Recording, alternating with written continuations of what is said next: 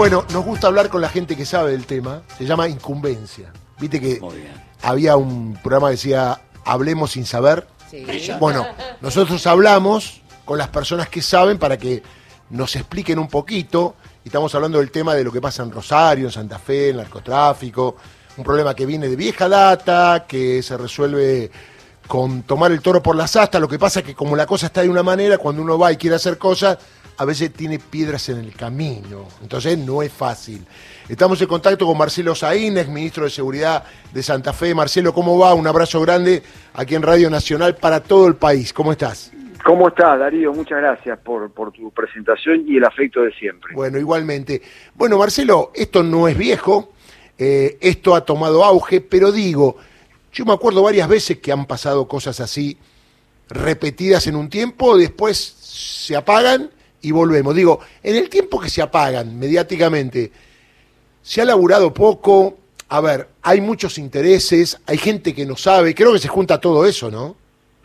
Darío, mira, el, el, problema en Rosario es la violencia narco, no el narco, porque mercados de narco, tráfico hay en la ciudad de Buenos Aires, a 30 cuadras del obelisco, en el Gran Buenos Aires hay varios mercados de una envergadura mayor que la de Rosario. El, el, hecho destacado en Rosario, la anomalía rosarina está dada por la extrema violencia. Inclusive si lo comparás con la ciudad de Santa Fe. En Santa Fe, que de menor envergadura, hay un mercado importante de drogas, pero está muy subordinado a la policía.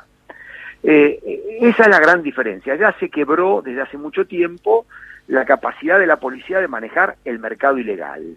Eh, y por ende no hay una autoridad estatal que aún ilegalmente imponga orden este, allí, o sea, que establezca la regla de juego, que, que diga acá no hay más balacera, acá usted de acá para allá, de acá para allá el otro. Esto es una guerra que eh, se ha desatado hace 15 años entre dos grandes federaciones, pero lo que estamos vislumbrando hoy es que ya hay algunos conflictos dentro, en el interior de estas organizaciones, que se están disputando el control del mercado, eh, vos pensás que el hecho de, ayer, que tiene tanta connotación pública, no, no, tiene como objetivo amedrentar a la familia Messi, tiene como objetivo poner el tema en el tapete porque evidentemente alguien habrá entendido que algún sector del Estado pactó con la banda contraria. Entonces se sabe ya en, en Rosario muy bien que estos hechos escandalosos, porque también se han baleado comisarías, sí dispensarios que en sí mismos no tenían ningún valor, no es que balearon un destacamento de la policía de investigación porque allí había un detenido cómplice que había que liberar, sino que pasaron, rafaguearon y se fueron, cosa que es muy sencilla de hacer. A las 3 de la mañana no hay nadie en la calle, no hay una policía presente, la policía perdió el control de la calle. Fíjate que en Rosario, pese a todos estos hechos de violencia, no hay enfrentamientos armados entre, entre policías y delincuentes cuando en realidad, digamos, este, habría este, por doquier en cualquier otro lugar, aún no tratándose de la policía de California, sino de la policía de la ciudad de Buenos Aires. Me preocupó esta frase que dijiste, pactaron parte del Estado con... Y da la impresión que sí, porque es, este amedrentamiento es decir, mira, yo te empiojo todo. Hace un tiempo, ¿se entiende? Porque no se escribe tampoco dentro de la lógica de las extorsiones, que ocurría mucho. Claro porque muchos grupos narcos empezaron a hacer extorsiones porque es más fácil. Vos mandás dos tres pibes, tiran bala, después con un teléfono vas manejando el tema de la recepción del dinero, no necesitas manejar un mercado de droga, la provisión, el, el, regenteo, el búnker, el delivery. Eso es una empresa más compleja. Entonces la extorsión es muy redituable y, y, grandes organizaciones se reciclaron o fueron combinando narcotráfico con extorsiones. Esto no se inscribe dentro del marco de eso. Para mí tiene más olor a decir, mira, si ustedes siguen pactando con el otro sector, te la vamos a pudrir. Tampoco se trata de un hecho de interna de, de Barra Brava. El fútbol no tiene nada que ver acá. Cuando estuvieron asociados los muchachos de Rosario con los de Newell, participaron del mismo negocio. Acá el negocio es el narcotráfico y la rentabilidad del negocio. Punto. No hay otra cosa. Ahora, perdón, arriba de todo, vos me entendés. Sí. ¿Quién maneja? Porque arriba de todo hay una política, arriba de todo hay un sistema político viejísimo, pergeniado hace 15 años, consolidado durante el socialismo, por el cual el socialismo compró el apoyo legislativo, no manejaba ninguna cámara, de la oposición peronista, y a partir de así se hizo una sociedad, al principio para la gobernabilidad política y después intercambiaron todos los negocios habido y por haber.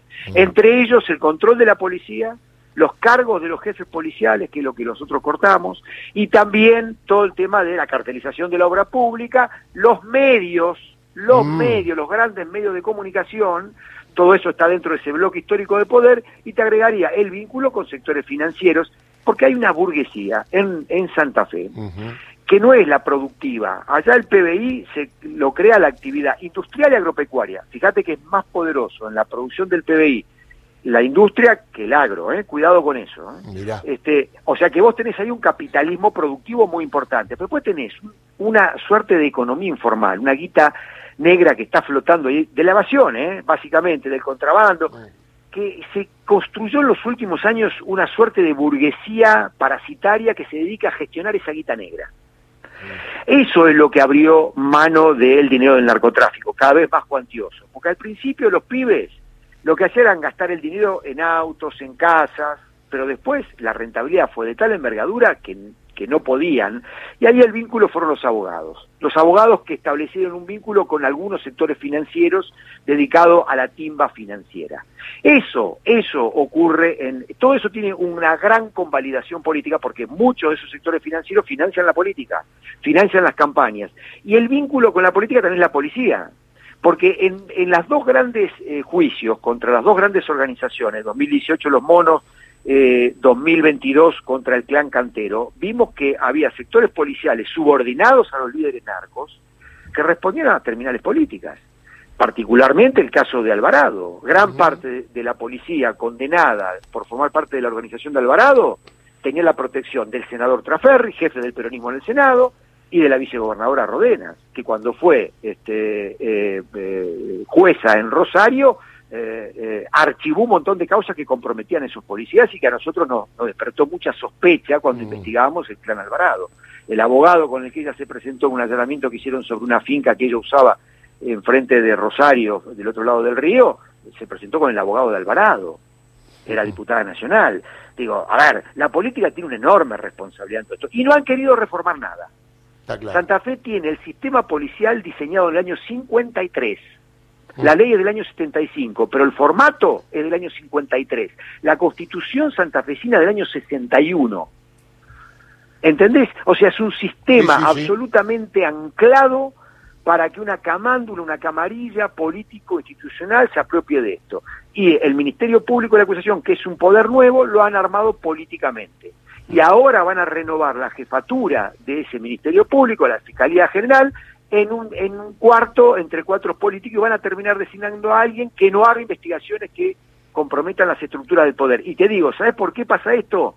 Porque el, la legislatura lo que hizo fue una serie de cuatro reformas este, de la ley del Ministerio Público, quitándole la facultad disciplinaria de los fiscales al propio Ministerio Público. Entonces, cuando hay falta grave contra un fiscal, se puede abocar la legislatura, la comisión de acuerdos, mm. y entonces siguen ellos el, régimen disciplinario. Eso, además, lo ampliaron para el cargo mío y me lo aplicaron a mí por dos tweets, diciendo que yo hacía política, y me echaron. Mm.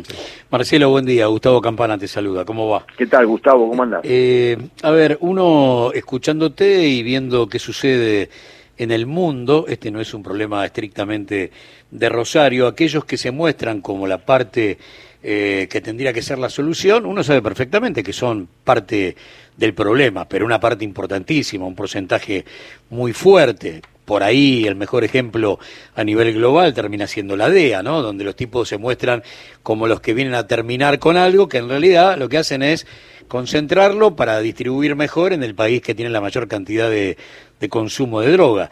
Tenemos el diagnóstico. Eh, el asunto es, y, no te digo puntualmente con Rosario, que seguramente es el problema más complejo que tenemos. Pero ¿por dónde arrancamos para encontrar la solución? Bueno, Argentina no ha discutido seriamente el problema del narcotráfico desde la instauración democrática. Vamos a conceder desde los 90 en adelante, cuando esto se convirtió en un problema de preocupación social y política. Y particularmente no ha discutido seriamente algo que, que, digamos, que yo veo que se guitarrea mucho, que es la estructuración de mercados internos. Porque el tráfico internacional a través del territorio argentino no está vinculado al mercadeo interno. Pero el problema más serio, que yo aprendí alguna vez de un policía inglés que me dijo, a mí no me importa mucho el kilo de cocaína, este, los 10 kilos de cocaína que llegan al, aeropuerto de Heathrow y termina picando para otro aeropuerto europeo. Me importa más el kilo de cocaína que llega a un puerto de Inglaterra y se queda acá. O sea, es un problema de prioridades a mí me debe, a, la Argentina le debe preocupar más todo el tema de la estructura del mercado interno. No porque vayamos a evitar que haya mercado, tenemos que partir de un supuesto. Va a haber mercado de drogas. El mercado de drogas no se va a extinguir, está comprobado ya de manera internacional. Estados Unidos es el mercado de cocaína más grande del mundo, Europa el segundo mercado más grande del mundo, y va a ser así. Lo que nosotros tenemos que lograr no es que no haya narcotráfico, porque la mayoría del consumo es recreativo y va a seguir siéndolo, sino que el narcotráfico no traiga aparejado una criminalidad que controla fiscales, controla políticos, controla poblaciones y que genera violencia. ¿Qué es lo que hacen los norteamericanos en el interior de su país? La DEA regula esto, no asociado con los carteles, pero la verdad, si vos tenés todas las desgracias que tenés de este lado del Río Grande, y cuando la cocaína pasa del otro lado, no tenés más violencia, no tenés control de territorio, no tenés, digamos, lo que vos ves de este lado de acá, evidentemente porque ahí hay una regulación del mercado de, de alguna manera inteligente, que es lo que yo quiero para nuestro país. Ahora, esto no está discutido en la Argentina, pero no lo han discutido la derecha que te plantea estupideces, pero tampoco lo discutimos nosotros del peronismo. Nunca. Y gobernamos muchos años.